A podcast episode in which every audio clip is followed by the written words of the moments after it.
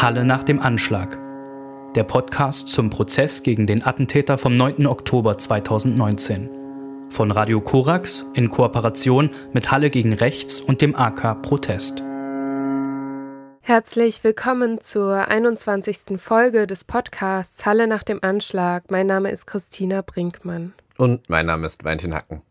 An diesem 21. Prozesstag wurde die Beweisaufnahme geschlossen mit einer letzten Aussage. Matthias Quent, der als Soziologe Direktor des Instituts für Demokratie und Zivilgesellschaft in Jena ist, hat ausgesagt als letzter Zeuge und danach begann der Generalbundesanwalt mit seinem Plädoyer.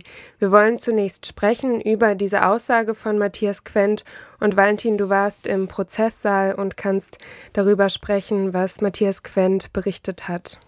Genau, man muss, glaube ich, nochmal davor sagen, Matthias Quent ist gehört worden, weil es einen Antrag aus der Nebenklage gab, ihn als Sachverständigen in diesem Prozess zu hören. Es gab, bevor er aussagen konnte, auch eine rechtliche Auseinandersetzung darüber, welche Rechte die Nebenklage nun eigentlich hat, ob er nun da als Sachverständiger im Verfahren noch gehört werden muss oder nicht. Das Gericht hat das dann rechtlich nicht abschließend geklärt, ist aber im Ergebnis dazu gekommen, dass er da aussagen kann und gehört wird. Und an dieser Stelle vielleicht nochmal einhakend auch zu der Expertise, die Matthias Quent mitbringt. Also er ist einer der renommierten Forscher zu Rechtsextremismus in Deutschland, hat letztes Jahr ein Buch veröffentlicht mit dem Titel Deutschland rechts außen, wie die Rechten nach der Macht greifen und wie wir sie stoppen können, hat aber zum Beispiel auch das Gutachten erstellt zum Anschlag im Olympia-Einkaufszentrum in München und äh, in diesem Gutachten nochmal klar herausgestellt, dass es da um eine rechtsextreme Tat geht geht. Und in einer vergleichbaren Rolle war er auch an diesem Prozesstag, wobei er in München zum Beispiel Einblick in die Akten hatte. Auch hier in diesem Verfahren gab es ursprünglich die Idee, ihm Akten zugänglich zu machen. Das war jetzt aus verschiedenen, am Ende auch aus Zeitgründen nicht mehr möglich, sondern Herr Quent musste jetzt seine Einschätzungen geben auf Grundlage dessen, was er über das Verfahren weiß, was in der Öffentlichkeit über dieses Verfahren bekannt ist. Und er hat einführend nochmal darauf hingewiesen, dass bei rechten Attentätern, wie auch dem, der nun hier angeklagt ist, grundsätzlich eine Adressierung gibt von sogenannten Feinden im Inneren und Feinden im Äußeren, dass das auch eine Kontinuität rechten Denkens ist. Und plastisch wird es dann an einem Bild von, dass Politiker, Politikerinnen von extremen Rechten beschrieben werden als Feinde im Inneren, die dann die Feinde aus dem Äußeren hereinlassen, also zum Beispiel Migrantinnen, Geflüchtete. Und dass wir schon, wenn wir darüber sprechen, im Bereich antisemitischer Verschwörungserzählungen sind. Er führt dann aus, dass der Angeklagte, der, der Halle-Attentäter, sich auch auf den Attentäter von Christchurch äh, bezieht, auf dessen sogenanntes Manifest sich auch bezieht, das ja überschrieben ist mit The Great Replacement. Dahinter, hinter dieser Verschwörungsideologie steht, in jetzt sehr einfach zusammengefasst die Vorstellung, dass es eine jüdische Weltverschwörung gäbe, dass weiße Menschen unterdrückt werden würden, dass diese jüdische Weltverschwörung weiße Menschen, die weiße Gesellschaft, was auch immer das dann im Detail sein soll, das wird aus der extremen Rechten heraus definiert, zerstören möchte. Und in dieser Logik, in dieser Vorstellung müssen extrem Rechte also mit aller Gewalt dagegen ankämpfen, weil es geht final um die Frage, wird die weiße Rasse, auch das jetzt wieder aus den Begrifflichkeiten der extremen Rechten, überleben.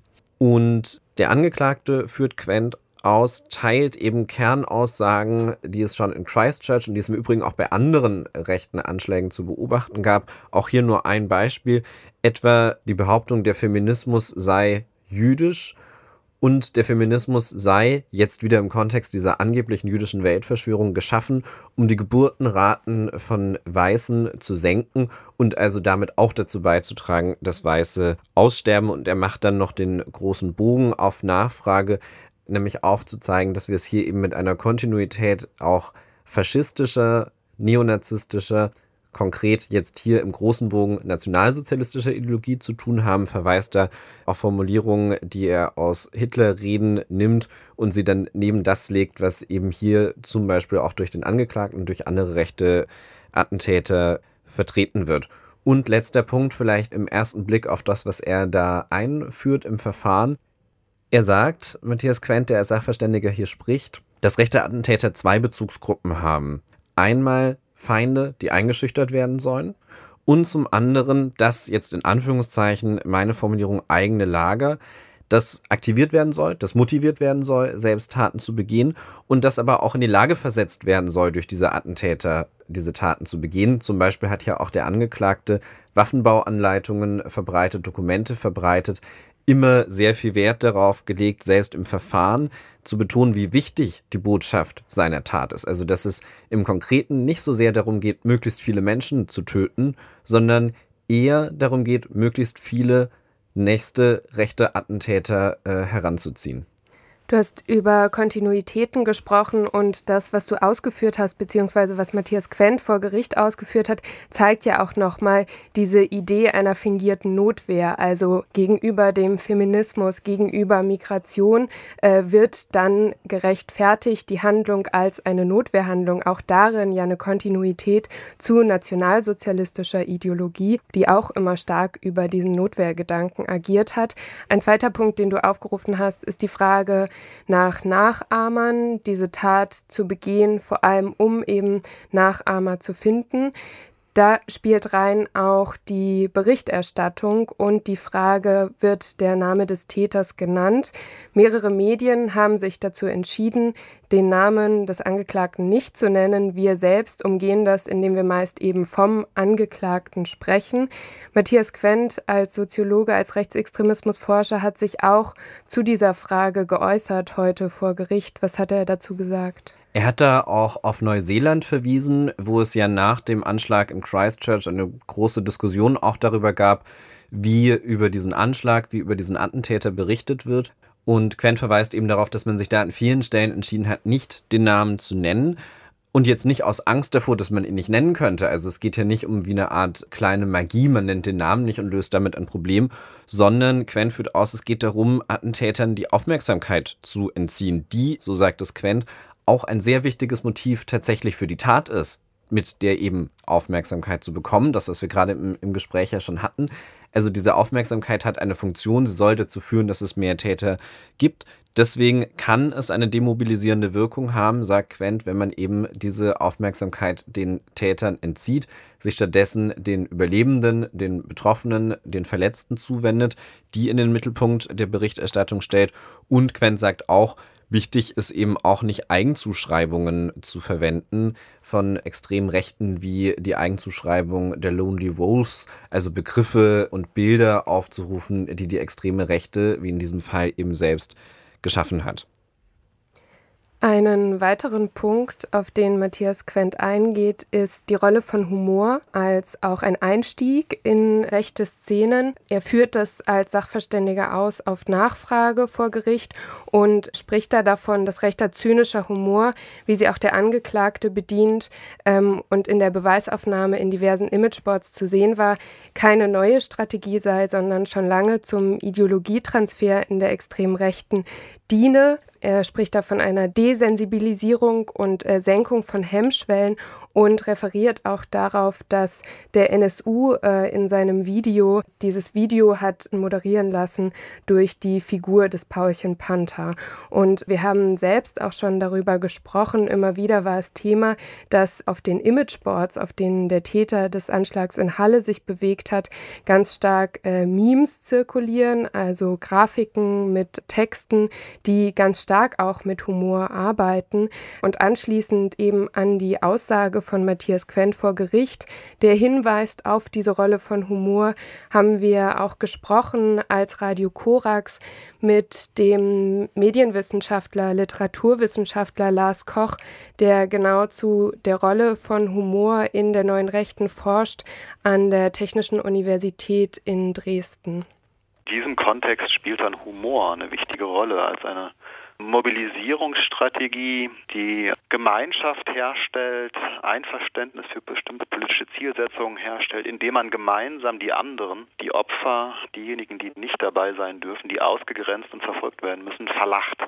Humor hat immer schon potenziell eine aggressive, auch ausgrenzende Dimension und genau das nutzt der Humor der neuen Rechten, um Einverständnis herzustellen und sozusagen die eigenen Reihen geschlossen zu halten, indem man quasi sich schenkelklopfend irgendwie über die Insuffizienz und irgendwie über die soziale Minderwertigkeit der anderen lustig macht. Soweit der Medienwissenschaftler Lars Koch zu dieser Rolle von Humor in der Rechten.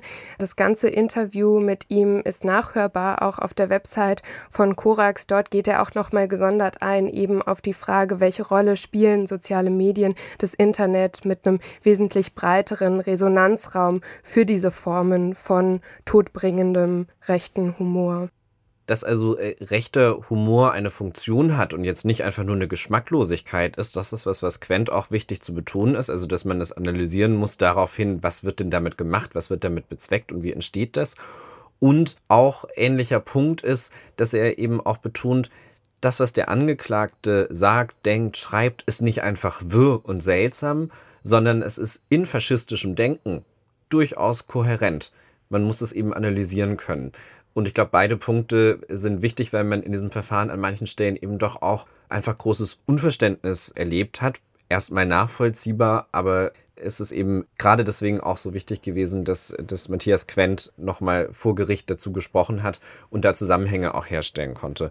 Damit haben wir gesprochen über die Aussage von Matthias Quent als Sachverständigen vor Gericht. Es gibt äh, weitere Tagespunkte dieses 21. Prozesstags.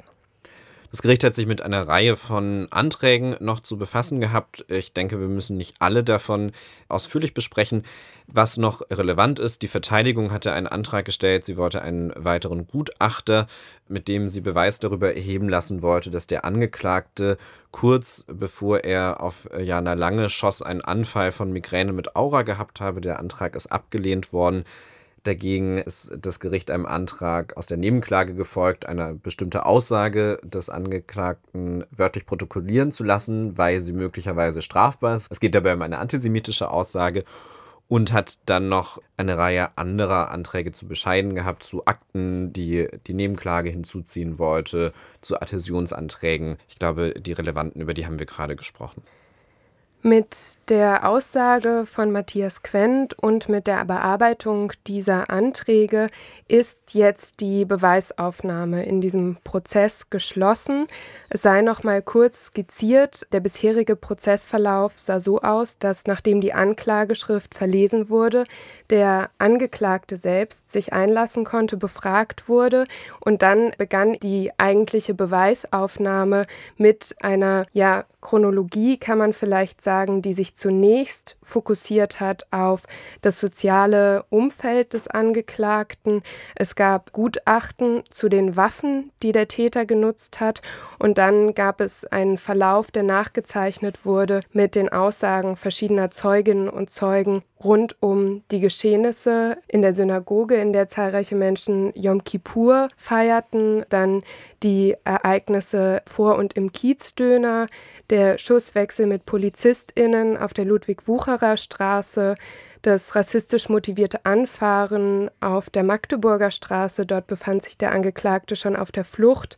Er fährt dann weiter nach Landsberg-Wiedersdorf und wird letztendlich festgenommen und auch die Haft hat daran anschließend eine Rolle gespielt in diesem Prozess. Und es wurden dann darauf folgend die psychologischen und psychiatrischen Gutachten festgestellt. Das nochmal, um quasi den bisherigen Prozessverlauf nachzuvollziehen. Was dabei aufkam immer wieder, ist eine ganz starke Nebenklage gewesen, die zum einen erstmal auch deutlich machte durch die Nebenklägerinnen und Nebenkläger, aber auch durch weitere Zeuginnen und Zeugen, wie viele Menschen in welchem Ausmaß äh, betroffen sind von den Taten des Angeklagten, aber auch überhaupt die Nebenklage, die mit mehreren Anträgen quasi nochmal auch verschiedene inhaltliche Fragen zumindest versucht hat zu beantworten. Also dass Matthias Quent jetzt als äh, letzter Sachverständiger in der Beweisaufnahme gehört wird, ist überhaupt nur hergestellt, weil es einen Antrag aus der Nebenklage gab, genauso auch bei den Aussagen von Caroline Schwarz, die ja vor allem zu den Online-Aktivitäten des Angeklagten ausgesagt hat, und bei den Aussagen von Benjamin Steinitz, der über den ja auch alltäglichen Antisemitismus äh, mit dem Jüdinnen und Juden in Sachsen-Anhalt konfrontiert sind, ausgesagt hat. Und damit ist die Beweisaufnahme geschlossen und der Prozesstag hat übergeben quasi an den Generalbundesanwalt, der begonnen hat mit seinem Plädoyer. Was ist denn zusammenzufassen über dieses Plädoyer des Generalbundesanwalts? Nun, die Sitzungsvertreter des Generalbundesanwalts beim Bundesgerichtshof haben eine konkrete Strafe für den Angeklagten beantragt. Sie halten ihn für schuldig des Mordes in zwei Fällen, des versuchten Mordes in einmal 51, einmal 5, einmal 2, einmal 3 und nochmal zwei tateinheitlichen Fällen mit räuberischer Erpressung. Kommen noch eine Reihe weitere äh, Delikte dazu, fahrlässige Körperverletzung, Volksverhetzung, Straßenverkehrsdelikte. Die Sitzungsvertreter des Generalbundesanwalts sind dabei geblieben, die Tat auf der Magdeburger Straße, das Anfahren von Aftix Ibrahim, nicht als versuchten Mord zu bewerten. Sie sind auch dabei geblieben, die Schüsse, die Ismet Tekin hätten treffen können, nicht als versuchten Mord zu werten. Da sind sie bei ihrer Anklage geblieben. An dieser Frage gleich nachhakend, das heißt, der Generalbundesanwalt bleibt da bei seiner ursprünglichen Anklageschrift, dennoch kann ja wahrscheinlich das Gericht anders entscheiden und das in die Strafe einbeziehen, auch wenn der Generalbundesanwalt das in sein Plädoyer nicht integriert. Richtig, wir hören jetzt eben, oder wir haben jetzt gehört am 21. Prozesstag, das, was der Generalbundesanwalt bzw. die Sitzungsvertreter eben für die Anklage vertreten, was sie als Strafe fordern. Als nächstes werden nun die Vertreterinnen und Vertreter der Nebenklage ihre Schlussvorträge halten können.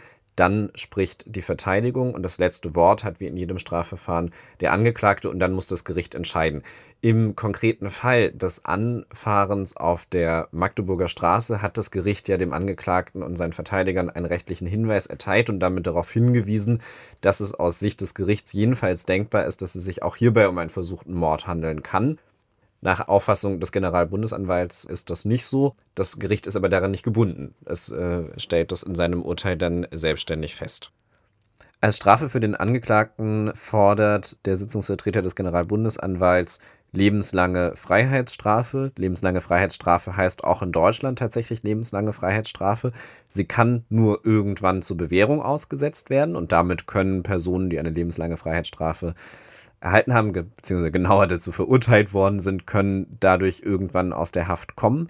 Dazu beantragt die Anklage aber zusätzlich die Feststellung der besonderen Schwere der Schuld, was es schwieriger macht, dann im Zweifel die Haft zur Bewährung auszusetzen und zusätzlich noch drauf wird beantragt, dass die Sicherungsverwahrung für den Angeklagten angeordnet wird. Für den Fall, dass er aus der Haft käme, müsste er, wenn diesem Antrag stattgegeben wird, dann in die Sicherungsverwahrung, weil die Anklage davon überzeugt ist, dass er eben auch dann weiterhin gefährlich wäre für die Gesellschaft.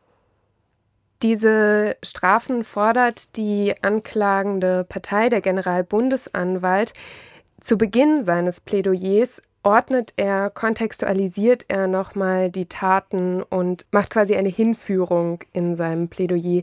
Wie sieht die genau aus? Bundesanwalt Kai Lose sagt, er möchte ein paar allgemeine Bemerkungen machen und sagt dann, der Anschlag gleiche einem Albtraum, er sei der widerwärtigste Angriff auf das jüdische Leben seit dem Zweiten Weltkrieg. Der Anschlag habe sich eben gegen das jüdische Leben in der Bundesrepublik gerichtet und damit sagt Bundesanwalt Kai Lose wörtlich, gegen uns alle und sagt dann weiter wörtlich, jüdisches Leben ist und bleibt unverzichtbarer Teil unserer Kultur. Und sagt auch weiter, deutlicher kann nicht werden, dass sich antisemitische, rassistische, antifeministische Gewalt gegen uns alle richtet. Da meint er den Angriff auf den Kiezdöner und ich habe ihn dahingehend verstanden, dass er sagen möchte, dass diese Tatmotivation, die er da aufzählt, zu Gewalt führen, die am Ende jeden treffen kann, wie eben die Menschen, die letztendlich zufällig im Kiezdöner anwesend waren. Er sagt auch, aus diesem Prozess habe es eine ermutigende Botschaft gegeben, nämlich die derjenigen, die von diesem Anschlag betroffen waren, ob sie sich als Nebenklägerinnen und Nebenkläger im Prozess aktiv beteiligt haben oder in anderen Rollen sich mit diesem Anschlag ja auseinandersetzen mussten, weil er sie betrifft. Dort habe er viel jetzt erst recht gesehen, sich gegen Antisemitismus zu wehren Und dann geht er über in so ein bisschen allgemeinere Ausführungen zu dem, was seiner Rechtsauffassung nach die Grenzen eines Strafprozesses sind, was darin nicht mehr behandelt werden kann, dass ein Prozess sich nicht in Randthemen verlieren dürfe und weist in diesem Zusammenhang dann eben auch noch Kritik an den Ermittlungsbehörden zurück. Das ist so der Einstieg des Sitzungsvertreters in das Plädoyer. Und da ist vielleicht nochmal wieder hervorzuholen, was am vorhergehenden Prozesstag auch Benjamin Steinitz ausgesagt hat, auf was viele verweisen immer wieder, dass es eine Kontinuität antisemitischer tödlicher Gewalt in Deutschland gibt und dass diese Singularität ja auch damit zu tun hat, dass das postnationalsozialistische Deutschland ganz stark darauf achten muss, ob es Gewalt gegen Jüdinnen und Juden gibt und diese Gewalt passiert seit 45 kontinuierlich, aber sie ist umso behafteter und man muss sich umso mehr ja freisprechen davon und das gerade in dem Kontext, dass man das voranstellt, um dann quasi die Grenzen des Prozesses aufzuzeigen, finde ich doch schwierig. Es stellt sich ja auch einfach die Frage, wer denn hier wir und unsere und so weiter sind, diese Begriffe, die er da verwendet. Unsere Kultur, also da bleibt einiges offen und ich bin mir nicht sicher, ob es besser werden würde, wenn er es weiter ausgeführt hätte.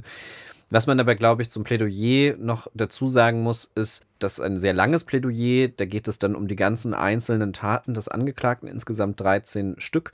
Jede Tat wird dort nochmal erwähnt, beschrieben, was die Beweisaufnahme ergeben hat, wie das die Anklage rechtlich bewertet und welche Strafe sie dann im Einzelnen für jede Tat für angemessen hält. Und daraus kommt dann am Ende eine Gesamtstrafenforderung.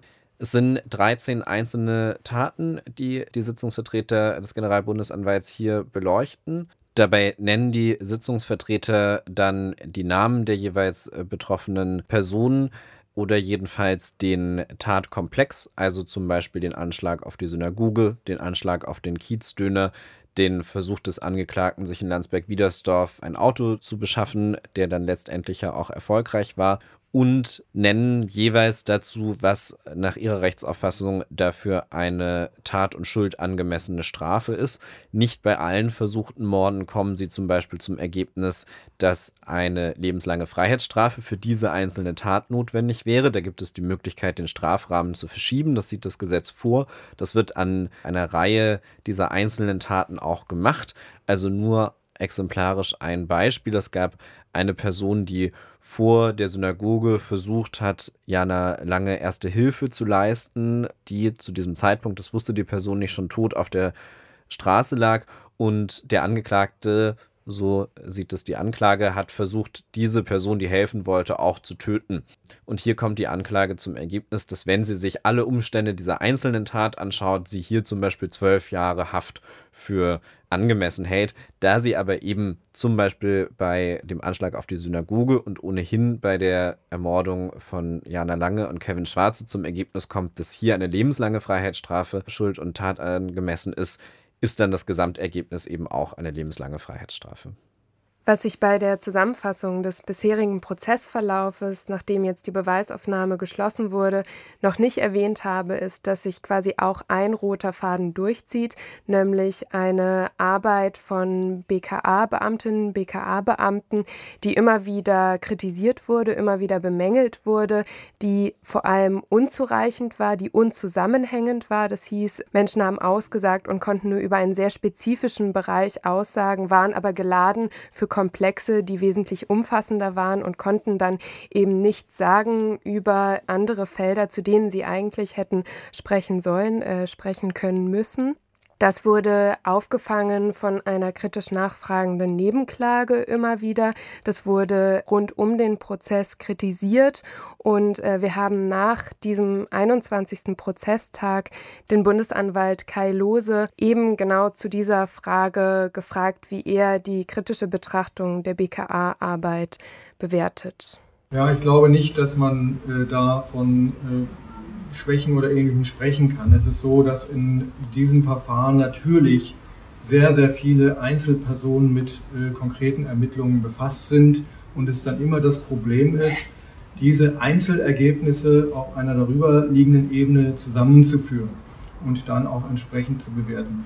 Ein Missverständnis, was glaube ich hier passiert ist und was mich auch äh, bewogen hat, äh, doch festzustellen, dass das Bundeskriminalamt, und da bin ich nach wie vor äh, von überzeugt, hier gute Arbeit geleistet hat, ist, dass das sind äh, Zeugen, die hier als Polizeibeamte aufgetreten sind. Das sind keine Sachverständigen, die jetzt aus, aufgrund besonderer Sachkunde das Gericht in irgendeiner Form mit Schlussfolgerungen oder bei dem Erlangen von Schlussfolgerungen beraten können, sondern das sind Ermittlungspersonen, die bestimmte Sachverhalte festgestellt haben. Was war auf dem Datenträger drauf? Was habe ich da festgestellt?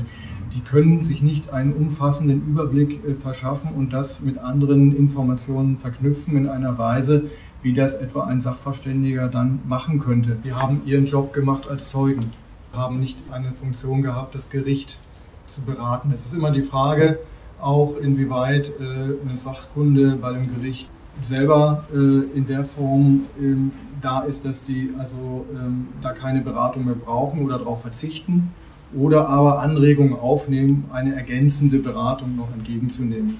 Und ähm, hier hat das Gericht das, äh, finde ich, ebenfalls sehr gut gelöst, weil man eben da nicht äh, stur durchmarschiert ist, sondern eben auch andere oder, oder von außen kommende ähm, Expertisen durchaus mit einbezogen hat, ohne dass man jetzt sagen muss, äh, äh, das sind sachverständige Bewertungen im Bereich der äh, Einordnung von rechtsterroristischen Taten, die das Gericht jetzt von vornherein nicht hätte selber treffen können sagt der Vertreter der Generalbundesanwaltschaft Kai Lose nach seinem Plädoyer an diesem 21. Prozesstag auf die Frage hin, wie er denn die Kritik an der Arbeit des Bundeskriminalamts sieht.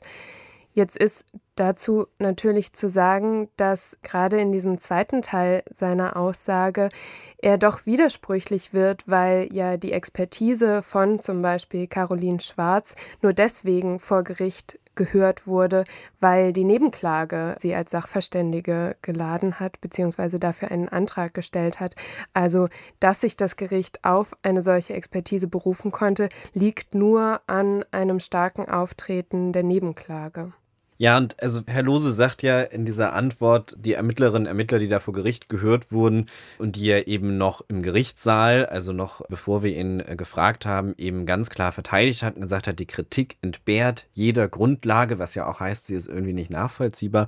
Also diese Ermittlerinnen und Ermittler hätten eben ihren Job gemacht als Zeugen. Jetzt sind die aber ja nicht hauptberuflich Zeugen, sondern sind hauptberuflich Ermittlerinnen und Ermittler des Bundeskriminalamtes und sollten hier ermitteln, wie es zu diesem Anschlag gekommen ist, was bei diesem Anschlag passiert ist, was die Hintergründe der Tat sind und nach relativ einhelliger Betrachtung auch größerer überregionaler Medien haben sie das nicht hinbekommen. Sie haben das nicht hinbekommen inhaltlich im Detail. Sie haben es offensichtlich organisatorisch nicht hinbekommen, vorhandene Erkenntnisse so zu verknüpfen, dass ein ganzes Bild daraus wird. Und dann darauf hinzuweisen, dass das Gericht das ja dann doch ganz gut gelöst hat mit diesen verschiedenen Zeugen, die man so hatte. Und dann hat sich doch da was ergeben. Also wenn die einzelnen Ermittler nicht den Sachverstand und die Expertise haben, um in dieses Themenfeld, in dem sie ermitteln sollen, voll reinzukommen, dann stellt sich ja die Frage, was sie sonst den ganzen Tag da machen. Und wenn sie sozusagen Teile zuliefern, was ja legitim ist, muss es ja im Bundeskriminalamt eine Stelle geben, die diese Teile zusammenbekommt. Und das ist im Prozess nicht erkennbar geworden, dass es diese Stelle gibt. Und das sollte, denke ich, ein Generalbundesanwalt als Behörde und auch den einzelnen Bundesanwalt als Sitzungsvertreter die ja, diese Behörde ist Herrin des Ermittlungsverfahrens, doch deutlich besorgen, dass sie dann am Ende darauf hinweisen müssen, dass das Gericht irgendwie noch ein paar Leute gehört hat, die ja auch Ahnung haben und ansonsten das Gericht, das ist das, was er so ein bisschen verklausuliert sagt, ja auch einfach überlegen muss, ob es selbst die nötige Sachkunde hat. Es wäre ja schön, wenn das Bundeskriminalamt auch die nötige Sachkunde hätte. Dazu noch ein abschließender Satz.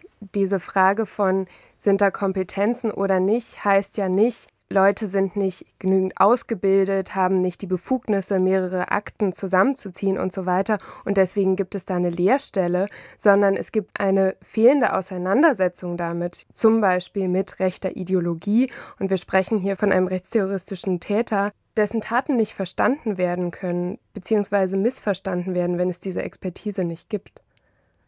Soweit unser Bericht über den 21. Prozesstag. Diese Folge des Podcasts Halle nach dem Anschlag ist damit beendet. Mein Name ist Christina Brinkmann. Ich verabschiede mich. Und mein Name ist Valentin Hacken. Die nächste Folge des Podcasts werden wir zum 22. Prozesstag am 1. Dezember 2020 aufnehmen. Halle nach dem Anschlag.